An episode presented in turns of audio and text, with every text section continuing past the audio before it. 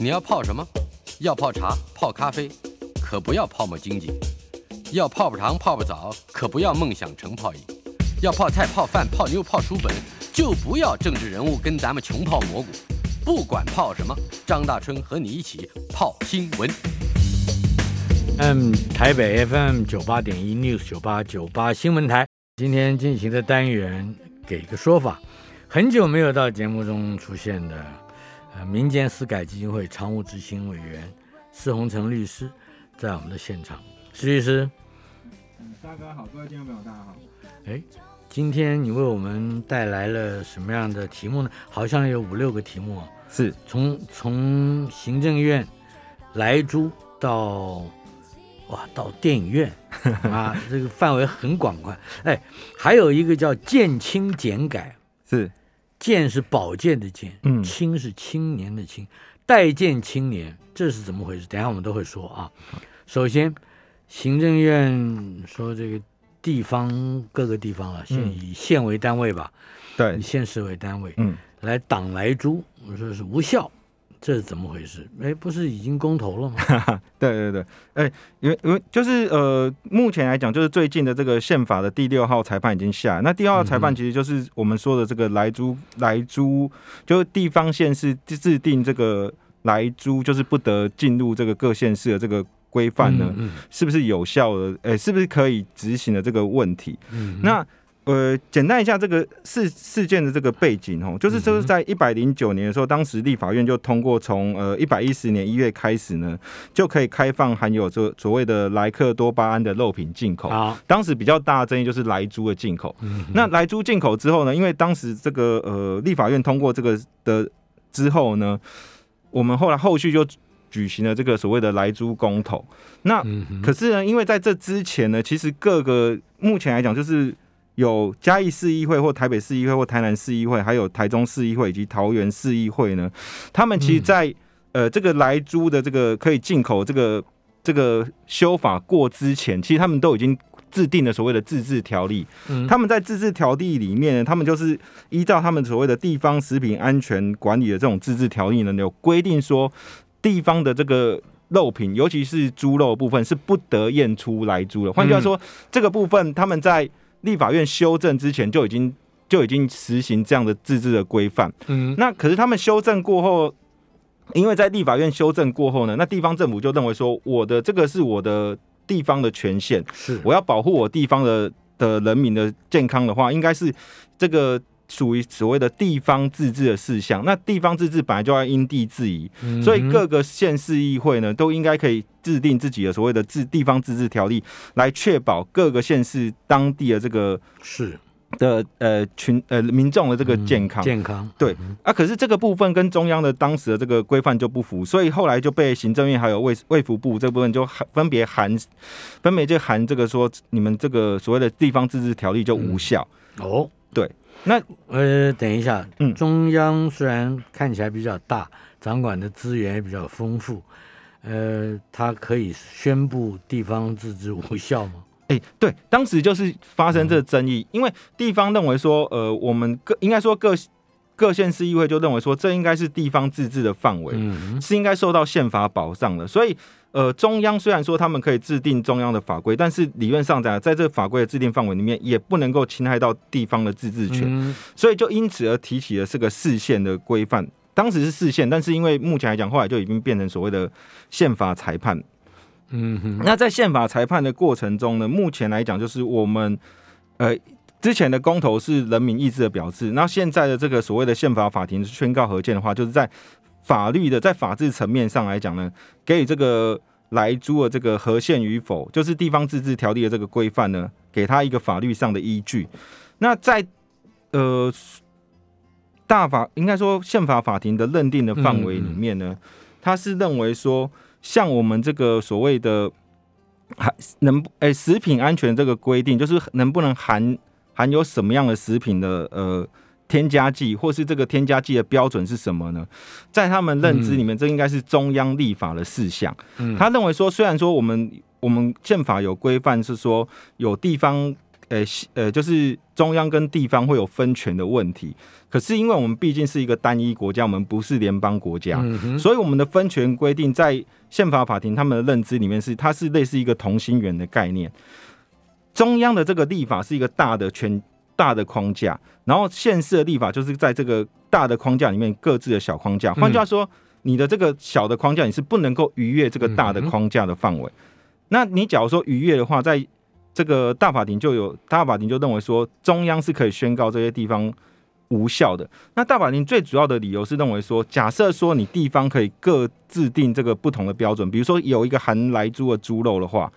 那他比如说他从我们刚才说的啊，从北到南都有各同各个不同的县市订立不同的规范标准，有些是禁止贩卖，或者或是甚至禁止运输之类的。那假如说我坐火车，我从南港。一直坐到屏东好了，中间可能会经过好几个不同的地方。嗯，那有些地方是连运输都不行，那所以我可能在台北是合法，在在呃桃园就不行。嗯，那甚至在嘉义都不行。那在他认为说，在一个运输的过程中，同样一件同样一个食品，在中央认为是合法的东西，各县市假如说订立不同的标准的话，反而会造成这个食品流通上的问题。嗯，而且也会造成中央在。因为这个莱克多巴胺的这个标准，其实是中央呃一个国际的一个贸易的一个，应该是国际容许的一个标准，所以这样也会造成在中央在对国国外国际贸易上政策的一种，呃怎么说，是一种我应该说会造成中央在对外贸易上的一个的一个一个问题呀。那是大家什么问题？问题是他自己造成的。哎，对，可是对对于中央来讲，我我我符合的是国际标准，可是因为你各县是制定了一个。有利有有在在，所以所以宪法法庭，嗯，也就是以前叫做大法官的解释文嘛，对吧？现在只是没有那个解释文，对，就裁判直接裁判了嘛，对不对？那么这个裁判是宣告行政院，呃，认为地方党来租这件事情无效，认为行政院是合法的，对，合宪的，应该说啊，没有错。张哥讲就是就是认为说，哎，等一下，地方遂行他的自治。这不是地方的权利，对不对？我们先讲这一点。嗯，那么如果行政院能够让地方变得无效，那就是行行，我们就承认行政院的命令或者是他的政策是可以可以压过地方自治。那那地方自治不就等于是我们不是讲说跛了吗？诶，应该说，以宪法法庭它的认定的宪法架构里面，我们刚才已经说过，宪法法庭认为说，地方中央立法应该说还是要看事项了。可是原则上，假如是中央属于中央立法并规定的事项，而且那我们的公投呢？呃，公投是公投也也也过了。嗯，对，我我的意思说，就是因为公投过了。诶，其实我老说，你假如说用现客观的层面来讲，通常公投过，你说宪法法庭会给他。嗯，不过的几率当然是比较低，但是我说宪法法庭，他假如说就算他要做这样东西，他也必须要做出一个合法的说理。那在说理的部分，他在至少他以宪法法庭的认知来讲话，他是认为他是以所谓单一国的概念去做的，他不是一个联邦国，所以单一国概念里面，中央立法并执行这些东西是最最上层的规定。那你地方县各县市的这个自治权，理论上就是必须要。在中央立法的框架里面，你可以去做，可是你不可以再超过这个框架范围制定更严格的标准。这是这个宪法裁判的认呃的的最主要的一个决定。是，所以地方上也没办法挡来住了。呃，就消费者自己不吃而已，是不是？对，因为不管是公投，就是在名义上，或是说在法律的论述上来讲，宪尤其是宪法层次的话，目前来讲，呃，来租公投这个部分已经算是一个，我我认为是已经定案的。是因为地行政院是以公投的结果作为它的的标准的形式标准，是吧？呃，应该不是，应该是说当时在立法院通过的当下的时候，其实是给赋予行政院它有一个权限可以去。去宣告这个来猪的公投是，哎不不是来租的公投，就是呃我们可以准许这个来猪可以进口，而且它的容许量它放宽。那只是说各县市认为说，我针对来租的这个部分，因为我们可能每个人使用的各县市使用猪肉这个标准不一，所以。各县市认定的标准的话，就我看到大部分都是规定是不得检出，尤其是猪肉啦，是不得检出的。所以他们在这个这块上的话，各县市的标准目前来讲是中央认为说你这样就是违反中央的规定，所以他直接宣告它无效。那这个宣告这个无效部分被宪法法庭认可是合宪的。嗯嗯，好。那么另外还有一个跟宪法也有关系的是吧？对，就是强制道歉。我们常常看到在报纸上，嗯、尤其是各大报的那个报头下面，嗯，就会出现一个小方块，本人呃因为怎么样怎么样年幼无知，未经世事，所以怎么样怎么样怎么样，对。对某先生呃怎么样怎么样是吧？对。报道歉，以后不不不会看到这个东西了。诶、应该说以后的话是法法院不会这样判，但是你理论上来讲，你只要这样做道歉是可以的，因为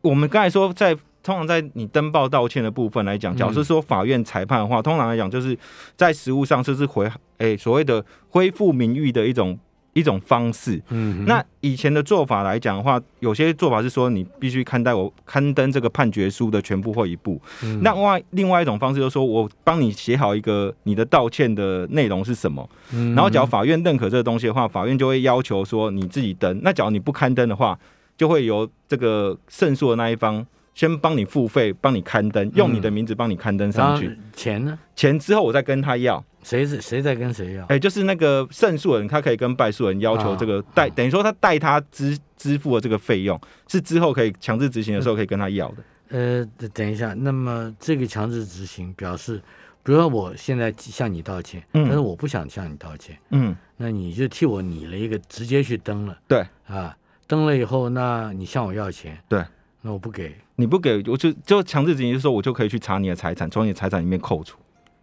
嗯，是你扣还是法院要？哎、法院会扣，就是我向法院申请说，因为你不不履行嘛，嗯所以我要代替你履行。那我支出的这些费用的话，在法律上来讲，就是要强制，就是我代你履行的这个费用。那我原则上来讲，在法律的过程中，我就可以向法院申请说，这个是为了达成判决所必要的这个费用。那我就可以去向法院申请强制执行，意思就是说我可以去查你的财产，去扣你的财产来支付这些费用。嗯，嗯。那可是呃，目前来讲的话，呃，在就是说，我们这个事件案其实是有四个人去申请释宪的。啊，这个四个人，四个里面包含有两位是呃，有一位是大学教授，那有一位是有一个是媒体人，那有一个是媒体公司，嗯。那有一个是一般的，那其实都是涉及到所谓的呃妨碍名誉，妨碍名誉的问题。妨碍名誉，公然侮辱，嗯，还有这这这到底还有什么什么差别？呃，诽谤还有所谓的对，都不一样。对，应该来说，我们刑法上来讲，它分两个。那假如说说，一般来讲，我们所谓的那个公然侮辱的话，就是通常来讲，就是一种直直接的一种类似贬低人的方式。比如说，我们就直接骂什么王八蛋或什么的，单纯的。那假如是说我们所谓的诽谤的话，是捏造不实不实的东，西，这个叫做诽谤。那可是这个在民事上来讲，它都所谓侵害名誉的一个名誉权的一个范围。它都那妨害名誉比较大，范围比较大。哎、应该说它是在民事案件里面出现的。嗯，啊，像你们刚才说的公然侮辱跟所谓的这个诽谤的话，那个是是刑事的。那通常可是你通常告完刑事之后，你通常都会附带附带的民事的要去做求赔偿。，对，那要求赔偿的部分，除了给钱以外，通常还会要求说你要我回复名誉的适当措施。嗯，在我们民法的一百九十五条的后段有规定。那以前的所谓的回复名誉的适当措施的话，我说过他有很多种方式，可是其有其中有一种方式就是强制道歉。那我们刚才提的这四个案件呢，都是强制要他登报去做道歉，或是容许别人在他的那个网站上用他的名义去道歉。嗯，那这些东西会，可是这边在大法庭的认为里面，以前我们认为说，在呃之前的话，其实在六六五六号解释认为说，强制道歉是合宪的，可是它的前提是说，嗯不能够涉及到所谓的要求这个个人的这个自我羞辱。的话，假如说不不不侵害到个人自我羞辱的状况之下，四至六五六号的呃解释认为它是合宪的。好了，四至六五六是认为呃这个强制道歉，呃东报啊什么的，对对对，是合宪。那现是不是说后面的号数越多，或者是到了现在甚至没有号数了，已经是判决了？对那，他就可以推翻前面，对，他其实他是有这么样一个后来的比前先前的要有优优越性的。应该也不是说优越性，而是说后面的话，它会随着这个我们的时代的变迁，宪法也是要随着时代去变动。所以他们认为说这个部分，按照大法庭他们的做法，以前的话都会说这是一个这个解释应该变更变更这个原来这个解释的内容。嗯那这一次大法庭之所以会认为说这个强制道歉是是是不合宪的这个规定。他嗯他最主要理由是认为说，强制道歉会涉及到除了我们说的言论自由之外，因为他是说你明明就是心口不一嘛，你你是强制道歉，你自己本来就没有想要道歉，可是哎，对，这就是来了，强制道歉是是违反这个被强制的叫道歉的人的自由意志的，对。是这个这个是关键，是对，他就是，所以这套解释除了言论自由以外，他其实有讲到一个叫做所谓的思想自由。然后这套解释里面认为，思想自由在我们在在宪法至少在这个宪法法庭，他认为说是一个绝对保障的事项。意思就是说，他之前就说我们的四至呃五六七号曾经有做过一个思想自由的一个解释，他认为说国家。纵使处于一个非常时期，即便它是出于法律规定的话，嗯无论他的侵犯手段是强制表态或是改造，都是不允许的。也就是说，这个是思想自由是一种不容人侵犯的最低限度的人权保障。那像我们所谓的强制道歉，因为我们国家其实言论自由保障是说，好，你国家禁了我的言论，不不让我多说。可是嗯现在强制道歉是我强制要表态，我连不讲话都不行了。嗯，他认为说这种这种的话是对人的那种言论自由或是思想自由是更程度的这种也就是说，我们必须要让我们的国家看起来更落实一个思想自由对或者表达自由、言论自由的情况，而使得这个强制道歉，嗯，被取消。诶、对，应该说之后不能用强制道歉，但是之后不能用强制道歉呢，他可以还是可以改用其他的方式，比如说强不能，比如说他就是说恢复名誉怎么办？就是登判决书，嗯，你可以要求说我把判决书的一部或全部登载在那个呃新闻媒体上。那只是说这个部分来讲，对于未来的实物是好还是坏？应该说对于那个当事人来讲是好还是不好不一定，因为判决书有些很长。你对登你只要登个新闻媒体的话，可能你要花的钱比你登登那个小小的道道歉是启事，对就差很多。嗯那而且这个其实这个说法来讲，也会有我有看到其他的大法官是反对的。大法官是认为说，你强制道歉这种东西的话，假如说你真的是不甘心的话，你可以在被法院登的那个强制道歉声明旁边嘛，你自己再登一个声明。说我道歉不是出于我的本意，是我被强制的。他认为这样就可以解决。为什么一定要把这个强制道歉弄到所谓的这个判决书这个对，弄到这样的层次，而且他认为说，道歉本来就是一种能够定分止息的状态。就算你不愿意道歉，你只要愿意，就是你有一种形式上的表现，这节这个案子说明就这个你们跟他的纠纷说明就停了。可是你现在连强制道歉的这种基本的这种表为什么你会认为，或者说大法官有的大法官会认为，只要道歉就会平息纠纷呢？哎，因为有有因因为为因为你就从 apology 这个字来说嗯，apology 不是虽然我们是讲道歉道歉，嗯可是它另它有一个语义上的东西，它是它是在辩护啊。嗯 apology 是辩护的意思，比如我为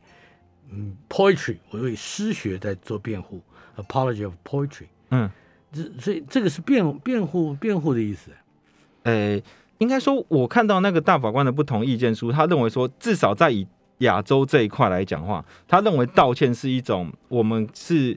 一般我们可以共同接受的一种处理一种嗯和能够让事情变和谐的一种方式。虽然说我们知道有些人可能他不是出于不愿意的道歉，但是但是你只要讲出口了之后，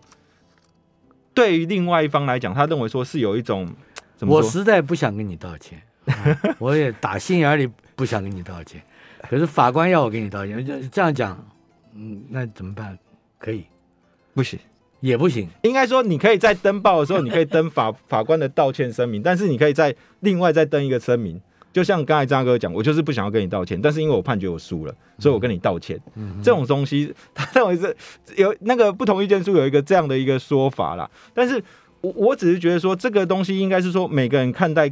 道歉这种的所谓的方式其实是不一样。比如说像我们实务上，其实很多这种被害人，呃、就加害人要向被害人道歉。嗯，其实你也知道说，很多有一些加害人，他可能不是出于真心诚意的，可是他就是做了这个东西。那加害人其实老实说，他是真正的心理因素是什么？呃，被害人他不见得能够觉得，但他形式上他得到了一个加害人的一个道歉，但有些加害人不愿意接受，啊，有些加呃有些应该说有些被害人不接受，嗯。但有些家人他是可以接受的，所以这这些东西我只能说，当我们站在角度不同的时候，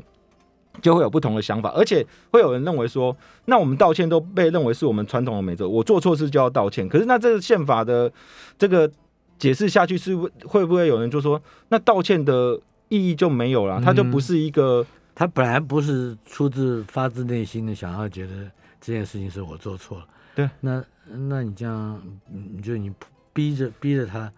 在法律的胁迫之下，对，是不是？所以所以我认我是认可这个大法庭的这个嗯，见解啦，那只是说会有对，道歉也不不会再是呃米平纠纷的工具之一了。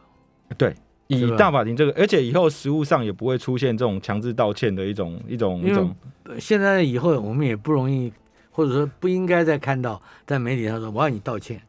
你鞠躬道歉，或者啊我对不起社会，我鞠躬十秒钟，一二三四。我我是觉得应该不会再出现。今天进行的单元给个说法，民间私改基金会的常务执行委员施洪成律师在我们的现场。施律师啊，是，嗯、有一个单位啊，叫这你怎么样？我这你好像不太喜欢这个啊 没有滋儿他嘞，你滋儿他干什么？没有没有，来，有个有个单位叫做建清减改，嗯这个跟民间私改基金会差不多性质嘛？哎为什么也是检改检检察官改革嘛？哎这改是什么什么意思？哎这其实建清减改这个这个先解释建改，哎，不，先解释减改。好这减改的话，其实呃，当时是为了检察官的所谓的内部的人事化，就是要他们认为人事的话，必须要走民主，而不是由上层来决定说我要哪个检察长或哪由由谁担任检察长，就是内部的升迁的部分不应该由上级指定。哇，这么进步啊！哎，我们现在一般公司里面谁当经理也不是底下的人选的呀。诶、对，但是建金改建金减改，他们当时的诉求来讲的啊话，就是所谓的减改。当时他们一开始的诉求是认为检察官的内部的这个调动的话，必须要走民主化的一个路线，这是他们提出改革的一个主张。就是所有的小检察官，大家投票看谁当主任检察官，对，类似这样的，相约什么检察官，对对对，就是他们检察总长，这都是要选的。对，或者说由他们提出的这个推荐的这个人选，就是说这个检察总长或呃，应该说检察长或是或是呃一些检察的一个组织的重要的组织的干部的话，都应该是要有一定的检察官的那个基层的一个基础，而不是由上级单位来指定。平常我们会讲一匹天下无难事，对，感觉这是一选天下无难事，什么都用选的。呃，应该说你同意这个概念吗？应该说，在建清检改里面，他们他们应该他们是一个比较基，就是基层检察官所成立的组织，所以他们认为说，我们假如说我们检察官，假如说，因为检察官跟我们所谓的法官不一样，他们其实算是所谓的行政一体，也就是说他们是可以慢慢往上爬的。可是往上爬，他们要讨好的对象，或者说他们要让得到上级的肯定，所以我就是上级要求我办什么，原则上我就是必须要听到上级的命令去做。可是，在建清减改，他们也许他们的组织的出发点是认为，所谓的民主化应该是说，我这个这个检察官的风评应该是能够得到大多数检察官认同，他才能够站上高位。那就表示说，检察官还得注意其他检察官到底风评如何，是吧？就我没事要看看你，啊，没事看看他隔壁同学怎么样，上课有没有什么，就大大概是这样，说行为有没有不检，对对对对，这还那就是说，检察官彼此之间还得要窥看一下，还有至少还得彼此经常注意对方的言行，以便要你好听点是睡醒我的选举。嗯，呃，说比较不不不太不太如意的话，很可能是是要监视对方有没有不利于让他当选的证据，是不是？也也会、呃这也可能才发生嘛？应该说，至少在当时这个这个检察官改革的想团体的想法的时候，他应该不是想到那个负面的部分，他应该是想的是比较正面，就是说认为说这个东西受原先长官对。长官文化的这个那个对，就是不是一个权威文化的一种好了，那它叫建清简改，对，建是保健的健，嗯。清是青年的青，待见青年啊，是这意思吗？哎我我后来我刚才去看了他的那个，就是他们的那个，呃，那个就是他们的那个 FB，嗯，他们的一个粉丝专业。然后这个我刚才建青的部分，我他们好像成立的时候好像是在健谈青年活动中心，健谈青年活动 是救国团的 所以可能是这个意思啊。哦。对，那如果我成立一个刀头见红广播人协会，可不可以？可以。刀头见红，你认为内政部会同意吗？我我觉得就是说，在我们比较倾向言论自由保障的范围里面，你看强制道歉都不，我自己想要叫他刀头见红，当然就可以。刀头见红，对，他这是剑青嘛，我是刀头。好，那我如果成立一个剿灭塔绿班，剿灭塔绿班广播人协会，呃，虽虽然说我觉得这个会比较有争议性，但是我个人是比较倾向于，也没有问题，对对对对，因为没有人会承认他是塔绿班嘛。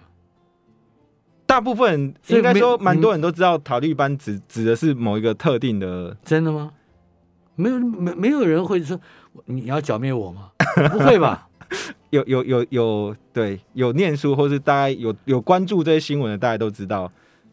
老实说，你八加九都还可能被认得很清楚。对可是你要说，哎，这是塔利班，他会告你的，对不对？为什么？因为他不会承认他是塔利班，塔利班不会是一个太太好的名名词嘛？塔利班，我觉得它是一个中性的词。哦，是吗？对。哎，这个我第一次听到啊。好，那我们先把这个放开。好，建清简改猛批批，他批了什么？嗯，建议感引起院检大论战。对。好是大法官吗？对，呃，我我简单讲一下，就是我们大最高法院的那个大法庭，他在一百，就是今年的四月二十七号，他做出了所谓的一百一十年度台上至五五六六零号裁定哦。嗯这个裁定其实，在司法圈造成很大的争议，尤其是对于基层检察官的影响比较重大，所以基层检察官是抱怨连连。嗯那建清检改就是由基层检察官所组成的一个的一个改革团体嘛，他是接连的发声明来炮轰这个最高法院，然后最高法院呢跟司法院也相继来用新闻稿来回击，嗯。然后可是，在新闻稿或是这个双方的用语上面，其实是非常激烈，很多就是媒体就认为。形容说，这个就是一个司法史上的这种愿景的大论战的，这是头一招。嗯那我先来讲一下，是说，那大法庭的这个裁定在讲什么？是这个本案大法庭的这个裁定的基本事实是说，其实是有一个被告他犯了所谓的杀人未遂，还有这个呃藏匿枪支的这个罪行。嗯可是很特，就是比较应该说，在可是，在检察官在起诉的时候呢，其实这个被告他之前也有类似所谓的呃枪炮的这个案件的这个犯罪事实，他有被关完了。可是检察官在起诉的时候却漏掉没有针对他累犯的部分去把他起诉，嗯，而且在后来在累犯是要加重其刑。，对累犯是要加重其刑的。嗯，那尽管他已经服刑完毕，对，也还是要加重其刑。，对，之所以会有累犯的规定，就是认为说我之前处罚你，你根本就不痛，嗯，所以认为说之前的处罚没有效，那所以我要再加重你，嗯所以才叫累犯要加重的规定。是那所以所以说呃，可是在这个案件的在审理的过程中，其实检察官也没有针对累犯有提出任何的。就是要求说，法院应该要审酌有累犯的事实，对这个判决应该要加重，都没有。嗯可是法院却自己自己加重了，自己认定他有累犯，自己加重了，嗯，那就就会发生一个问题说。到底累犯的加，到底有没有累犯的这个事实，以及累犯要加重这个的责任，要求就是认为说要加重的这个责任，到底是法院可以自行认定，还是应该检察官来负举证，就是来证明说有累犯的这个事实，而且他必须有得到要达到所谓的加重的这个效果。等一下，像这一种啊求刑到底是谁发动？求刑，嗯，是检察官发动。哎、一般来讲的话，求刑不会是检察官发动，可是，在累犯这个东西要加重其刑的话，一般就我看到案件里面，通常来讲，检察官在起诉书里面就会会附带的说，对这个是累犯。对就是希望军院要就是会累犯，然后有加重其刑的必要。那么，那么大法官跟检察官这些鉴哎鉴轻减改，嗯，他们的争议是怎么回事？其实针对于说呃，所谓检察官要负累犯的加重的这个事实，还有他的这个责任的程度，由检察官来负担，其实是比较没有争议的。可是比较有争议的是说，大法庭在这个裁定里面呢，嗯，破坏了这个之前在院检的一个默契，意思就是说，之前我们所谓的要累犯要加重其刑的话，在实务的操作上来讲，通常都是以所谓的前科表来去认定。嗯那前科表就是说，所谓的前科表就是说，在院方跟检方他们都有各自一套的系统。那这个这套系统就是说，针对这个被告他之前有没有犯罪，案件有没有被起诉，然后关了多久，是不是已经服刑完毕，这些都是都有记录的。都有一个记录，就有一个记录，有一个明细表。那类似这个明细表，当时呃，应该说在开庭的时候，大家都依照这个明细表来认定说，哎、你有没有累犯的这个事实。可是呢，这个大法庭这一次是认为说，这个明细表在法院这一边来看的话，法院认为说这个明细表不是来做累犯的认定的，这个明细表当初只是提供给法院法官来看，说这个人是不是在押，或者说这个案件的话是不是同一个案件，他来做判断，而不是当做累犯认定的依据。意思就是说，以后检察官假如说认定，就是说要给这个认为说这个人有累犯，必须要加重的话，他必须要把这个这个被告他之前的前案。就是他之前为什么犯这个的前一个案件，还有他的执行的状况，都必须要把资料调出来。呃，从最早犯犯犯案，对，一直到前一个案子，对，不是只有前一个案子。应该说，在累犯的范围内，五年内的这个范围内所犯的这个案件的话，五年，对，这些都必须要调出来，而且要必须看他的执行的状况，他到底有没有乖乖执行，或是有没有什么，或是在执行的过程中有没有违规或什么的资料，这些都要调出来，然后。对于基层，对于检察官来讲，这些东西本来只要一张纸可以做到的事情，你现在要我调一大堆资料，所以检察官就认为说，这个东西你根本就是自己在制造，怎么说，制造基层的困扰，所以他们添乱了，对，是不是？所以当时这个建清检改在针对这个裁定，他发新闻稿里面，他就指责，就应该骂最高法院，就说你谁给能谋，棒给赛武啦。检察官这样说话，对对对，他直接就是。批评这个最，他不怕我们前面那个叫做妨碍名誉吗？哎，没有，所以你会说大法官放放鸡放什么？生鸡蛋舞？对对，就是不会生蛋，只会放屁，对，是吧？类似这样的，或者只会拉屎，对。然后可是没想到，就是哎，他是不同不同不同的器器官啊。我就是说我我只是说，反正建清检改这个发就是发这个新闻稿，指责这个最高。呃，就是大法庭之后呢，嗯，大法庭又发了一个新闻稿，这次新闻稿还更有趣，因为之前来讲的话，建金监管说你这样子的话，我必须要向法院调资料，嗯，然后法院还要调一大堆资料，造成我们法院跟检察官都很困扰。结果这次的嗯大法庭他的新闻稿更绝，他说以后你假如说你检察官向我调资料，法官要驳啊驳掉，因为他说所有的资料其实都在你检察官自己的手上，你就可以提供，不用向我调。所以他就把它驳掉，鉴金改又更生气了。他说：“那这东西也许可能在别的地方会干嘛？”就是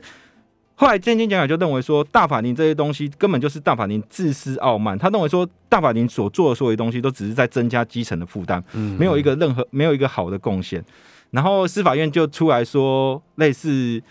把一些法条再陈述一下，就说这些东西是我们什么改良式的当事人主义的规范的结果。嗯，结果呢？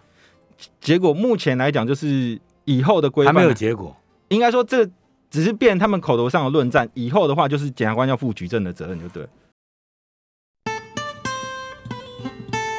台北 FM 九八点一 News 九八九八新闻台，五月十九号星期四，给一个说法单元，民间私改基金会的常务执行委员施洪成律师在我们的现场。刚才我们提到了一个有一个话题啊，那就是建清减改猛批。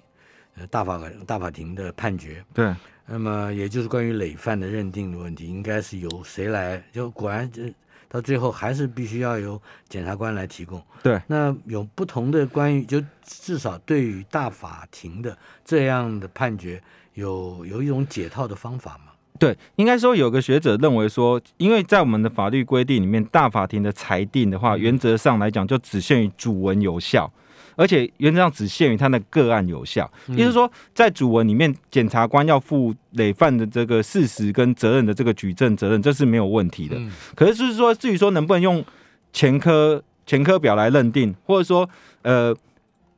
呃，检察官可不可以向？所谓的法官来申请调阅这些相关的资料的话，这些东西其实都是大法庭在所谓的理由里面讲到，或者在新闻稿里面讲到。嗯，这两个东西其实，在我们的法律规定里面是没有任何法律效力的。嗯，所以大法，假如说其实基层的检察，你说第一个是这个前科表，对，还有一个呢，还有一个就是说，假如说我们，呃，因为在前科表，假如说不能用前科表的话。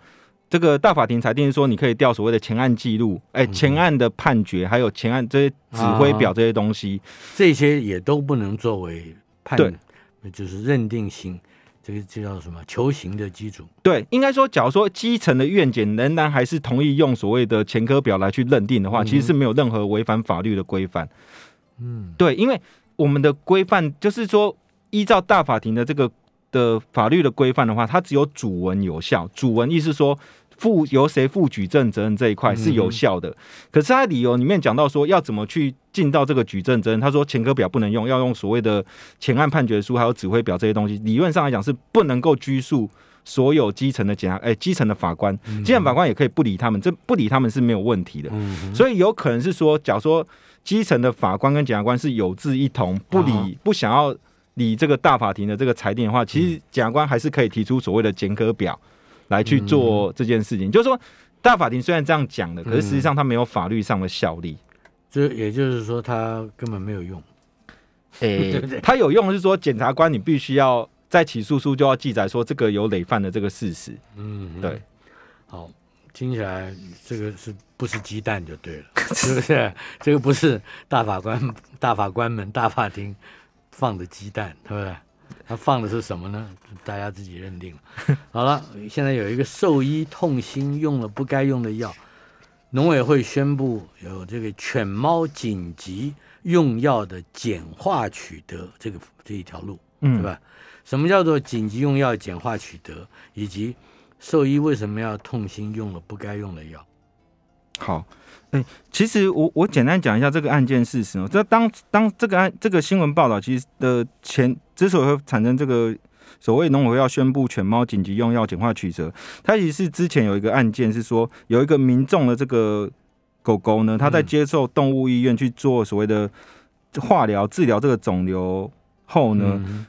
就发生了一个感染，导致他后来死亡。可是因为在这治疗过程里面呢，动物医院他用了一个国外其实是行之有年的一种癌症的这种治疗这个肿瘤的那种药物。嗯。但是这个药物其实在国内，因为它没有取得药证，所以它是不合法的。哦。所以事主就认为说，这个动物医院是有疏失的。除了向这个主管机关检举以外呢，他当时也向那个呃民进党一个立法委员高嘉瑜立法委员陈情，然后这个。高嘉宇立法委员当时就向农委会这个主委陈吉仲要求要检讨这件事情，嗯，而且并且说如果违法属实就要法办。结果后来这个没没想到他这个这个东西就造成所谓的这个事主跟兽医师去围剿他。为什么会这样子？原因是因为我们国内的其实，在宠物的用药里面，其实是有一些比较特殊的规范。因为宠物用药的话，其实在国外来讲的话。宠物用药大概七成就是人用药物，嗯，然后三成才是专门是否宠动物的用药。所以一般来讲话，其实假如说你有专门动物用药，那当然没有问题。可是因为我们国内的市场比较小，所以很多国外的这种宠物用药的那个药商，其实不愿意，就是不会进口到国内来。那假如说我们国内要用专门的宠物用药的话，它必须要专案申请，是之后才能够去用这种药物。像本件的这个。治疗这个肿瘤这个药物呢，就是因为我们国内是没有没有代理商的，所以必须要由，诶正常的管道必须要就是兽医师必须要先向原厂去购买药物，而且必须要取得所谓原厂的证明，嗯，他才能够做。可是，在呃以目前实物上的操作，几乎没有人这样做，所以一般来讲，旷日费时。对，而且一般来讲，所以说这大部分都是水货。这个东西是类似一种默契，就是大家在那里动物用药的话是一种默契，就是说你不讲我不讲啊，我我们就是用这个国外是有效药物来治疗好这个动物。可是因为这一件案件就是治疗上有一些，就是有一些医疗纠呃疏失，然后可是因为在委员咨询的时候就被咨询到这个，他就爆掉，是因为假如说说这些事情，呃，等于说你所有用水货的这种动物用药的话。被视为是违法的话，因为这个其实是真的是违法，因为在我们的那个动物用药的规范里面的话，你假如说你用了这个没有药证的药，就是我们认所谓的禁药的话，它必须要处一年以上七年以下的有期徒刑。对，可是对兽医师来讲，我用的这东西是国外有效的可以治疗动物的药，可是因为它是水货，可是因为不是说兽医师不想要呃合法的取得，而是我们的。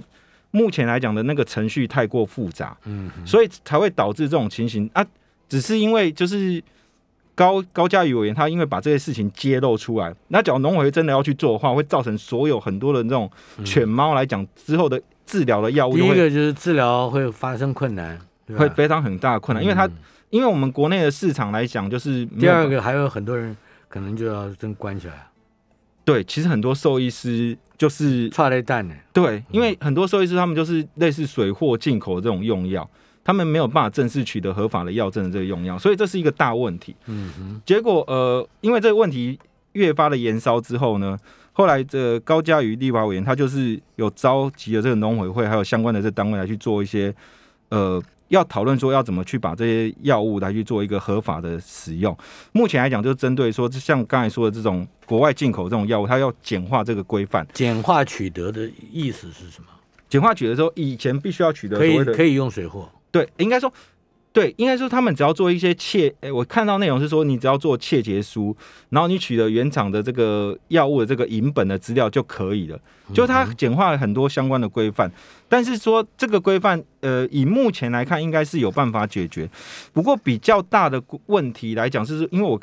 看了这个新闻之后，我再去查，比较大的问题是说人用药物的部分，因为我们刚才说过。其实动物用药有七成的用药其实是人用药物，可是，在我们的国家的规范里面，兽医师跟医师是不一样的。嗯，兽医师是诶，一般的医师是归卫福部管，然后兽医师是是我们的那个农委会管，嗯，然后兽医师是不能够调我们人用的药物的。嗯哼，所以说人用的药物，现在动物用的药物的话，其实是我们正面表列，就是说多少的药物是。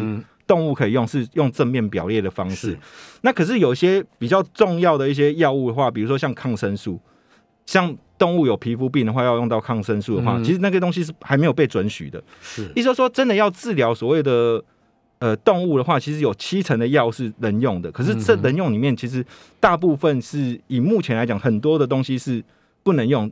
诶，兽医师大部分他们都是偷偷的啊，也也不是说偷偷用，就是说呃。虽然说知道它是有效，可是假如说你要合法的话，就很难，就是很难。在在治疗某一些特殊疾病的时候就很难。比如说像我们刚才说的抗生素，它就不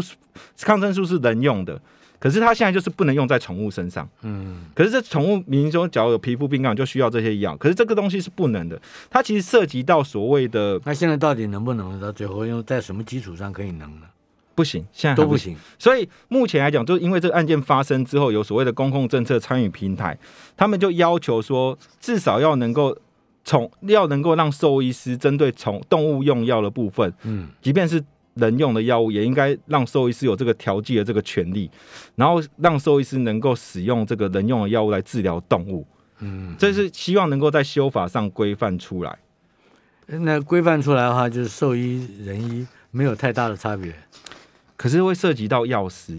嗯，因为我们我们的我们的那个法律是在人医这一块的话，我们的用药医生可以调剂药物，可是真正要出药卖贩卖药是药师的责任。我现在想到了很多病啊，我们没有办法去医院正常的看，因为你知道吗？COVID nineteen，对对吧？这个 Omicron 很很麻烦的，那我们去找兽医了，反正有百分之七十差不多的，他们可能会有药。哎，其实这个就是我们药师、药师、药师提出这个药物应该由药师这边出的原因，就是认为说，你让兽医师去动这种药，有可能会造成滥用。哎，你不要这样，我这条小命四岁没有死掉，现在还活多活了六十多年，就因为一个兽医帮我帮我看好的啊。你不知道对不对？想听那故事吗？五十秒钟不够，来，我们先讲李安。李安有一个启蒙地，对吧？呃，违反电影法败诉，但是法官却罕见的替所谓的老戏院说话。我们还有一分钟不到，一分钟。好，简单讲就是呃，所谓的李安的启蒙地就是台南的全美戏院。那个全美戏院其实他当时他呃，就是被行政机关在去查查呃调查的时候，发现有两个违规。第一个来讲就是它的播放的广告太多，超过九分钟。那另外一个就是。它的 rating，它的等级，对它的预告片跟它正片的那个辅导级跟所谓的普通级两个不同，就因为这样被裁罚。那结果九分钟的这个部分，针对二人戏院的法官后来替老老戏院讲话，认为还是可以忍受的，是吧？不是，